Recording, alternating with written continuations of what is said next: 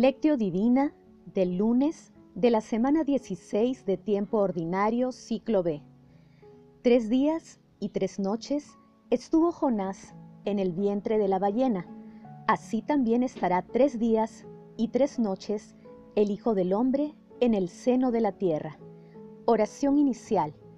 Santo Espíritu de Dios, amor del Padre y del Hijo, ilumínanos con tus dones para que podamos comprender los tesoros de la sabiduría que Jesús nos quiere revelar en este día. Otórganos la gracia para meditar los misterios de la palabra y revélanos sus más íntimos secretos. Madre Santísima, intercede ante la Santísima Trinidad por nuestra petición. Ave María Purísima, sin pecado concebida. Paso 1. Lectura. Lectura del Santo Evangelio según San Mateo, capítulo 12, versículos del 38 al 42. En aquel tiempo, un grupo de letrados y fariseos dijeron a Jesús, Maestro, queremos ver un signo tuyo. Él les contestó, Esta generación perversa y adúltera exige un signo, pero no se le dará más signo que el del profeta Jonás. Tres días y tres noches estuvo Jonás en el vientre de la ballena. Así también estará tres días y tres noches el Hijo del Hombre en el seno de la tierra. Cuando juzguen a esta generación, los hombres de Nínive se alzarán y harán que la condenen, porque ellos se convirtieron con la predicación de Jonás. Y aquí, hay alguien que es más que Jonás. Cuando juzguen a esta generación, la reina del sur se levantará y hará que la condenen, porque ella vino desde los confines de la tierra para escuchar la sabiduría de Salomón. Y aquí hay alguien que es más que Salomón. Palabra del Señor, gloria a ti, Señor Jesús. El Evangelio de hoy, denominado la señal de Jonás, se ubica también en Lucas capítulo 11 versículos del 29 al 32. En este texto, frente a la búsqueda de signos y prodigios sensacionalistas por parte de los letrados y fariseos, para que así acredite su misión, Jesús remite a todos al gran signo de la Pascua. El signo de Jonás es una prefiguración de la pasión, muerte y resurrección de Jesús, porque Jonás fue tragado por una ballena y estuvo en su vientre tres días, hasta que fue devuelto en tierra firme por el pez. Después el Señor le dijo a Jonás que se dirija a Nínive para avisar que la ciudad sería destruida en cuarenta días si no se convertían. En este tiempo, los ninivitas se arrepintieron de su mala vida, y el Señor dio marcha atrás con la destrucción de la ciudad, tal como se puede leer en el libro del profeta Jonás, en los capítulos 1, 2 y 3. Asimismo, Jesús se compara con Salomón y Jonás. Como se aprecia el signo de Jonás, lleva el maravilloso simbolismo de los tres días, que desde los profetas significaba el nacimiento de algo radicalmente nuevo, como resultado de una manifestación divina. Por eso, la resurrección de Jesús ocurre al tercer día. Paso 2. Meditación.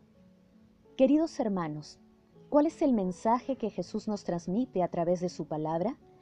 Jesús nos exhorta a buscarlo y encontrarlo a través de la fe nuestro Señor Jesucristo sabe que siempre estamos en busca de señales o manifestaciones de su presencia divina y omnipotente, pero nos señala que es necesaria la fe para comprender los signos y milagros que Él realiza también en la actualidad, en nuestras vidas, a cada instante.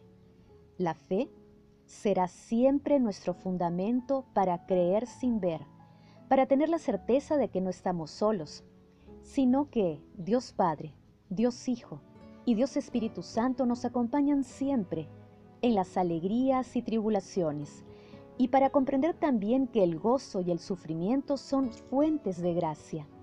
Hermanos, Meditando el pasaje de hoy, respondamos, ¿entendemos y comprendemos la acción divina en nuestras vidas? Que las respuestas a esta pregunta nos ayuden a comprender los signos de la presencia de la Santísima Trinidad en medio de nosotros. Jesús nos ama. Paso 3. Oración. Santísima Trinidad, te alabamos y bendecimos por tanta bondad, por tu infinito amor y misericordia. Otórganos la gracia de la plena conversión, la obediencia y el seguimiento fiel a las enseñanzas de nuestro Señor Jesucristo. Repitamos como en Marcos capítulo 29, versículo 24. Señor, creo, pero aumenta mi fe. Aumenta mi fe para seguirte con confianza plena en tu santa voluntad y cumpliendo tus mandamientos. Santo Espíritu de Dios, envía tus dones y mora en nuestro corazón. Que nuestra oración llegue hasta ti, Señor, hasta tu santo templo. Amado Jesús, que nuestros hermanos difuntos que encomendamos a tu misericordia se alegren en tu reino. Madre Santísima, bendita tú, elegida desde siempre, para ser santa e irreprochable ante el Señor por el amor, intercede ante la Santísima Trinidad por nuestras peticiones. Amén. Paso 4. Contemplación y acción. Contemplemos a nuestro Señor Jesucristo con una homilía de Papa Francisco.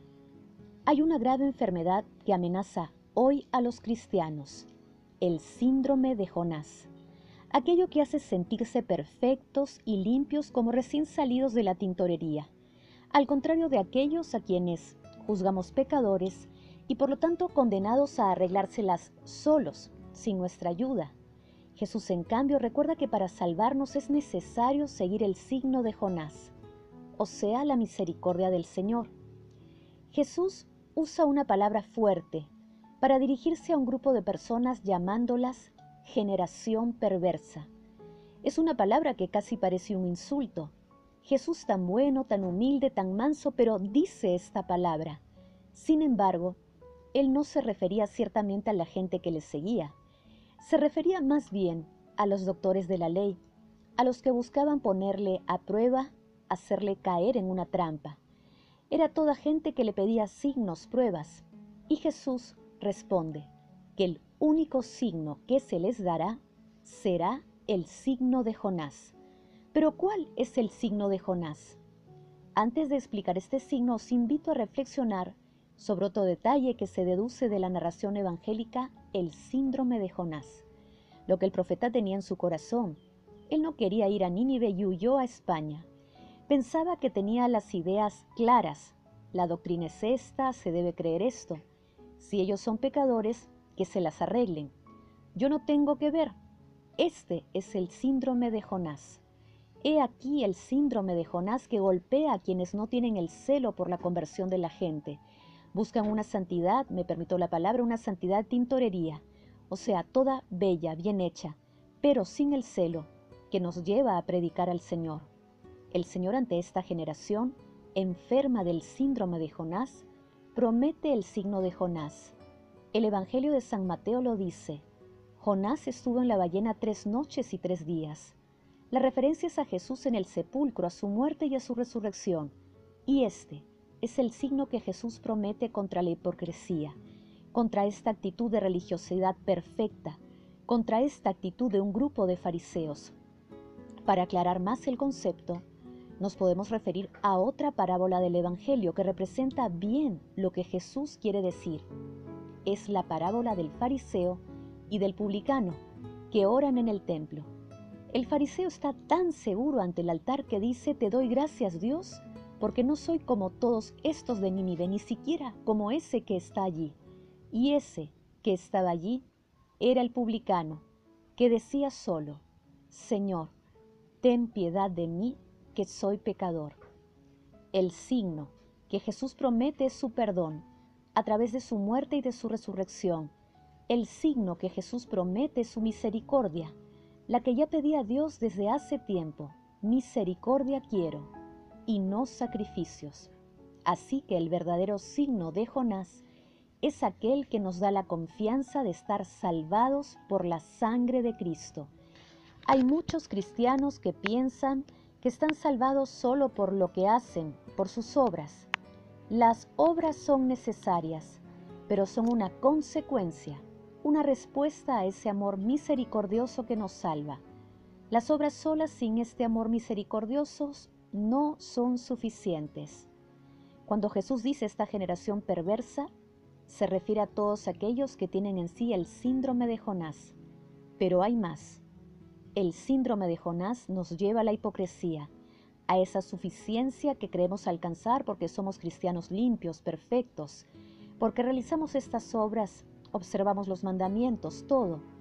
Una grave enfermedad del síndrome de Jonás. Mientras que el signo de Jonás es la misericordia de Dios en Jesucristo, muerto y resucitado por nosotros, por nuestra salvación. El signo de Jonás nos llama, que la liturgia del día nos ayude a comprender y a hacer una elección. ¿Queremos seguir el síndrome de Jonás o el signo de Jonás? Hermanos, digámosle al Señor, hoy me comprometo a reconocer tu presencia y divinidad en todas las situaciones que se me presenten, en el prójimo, en las alegrías y tristezas, en todas las cosas, porque todo lleva tu divino sello. Señor, hoy hago el propósito de hablar de ti, por lo menos a una persona y testimoniar tu presencia en mi vida. Glorifiquemos a la Santísima Trinidad con nuestras vidas. Oración final. Gracias Señor Jesús por tu palabra de vida eterna. Que el Espíritu Santo nos ilumine para que tu palabra penetre a lo más profundo de nuestras almas y se convierta en acción. Dios glorioso, escucha nuestra oración. Bendito seas por los siglos de los siglos. Madre Santísima, intercede ante la Santísima Trinidad por nuestra petición. Amén.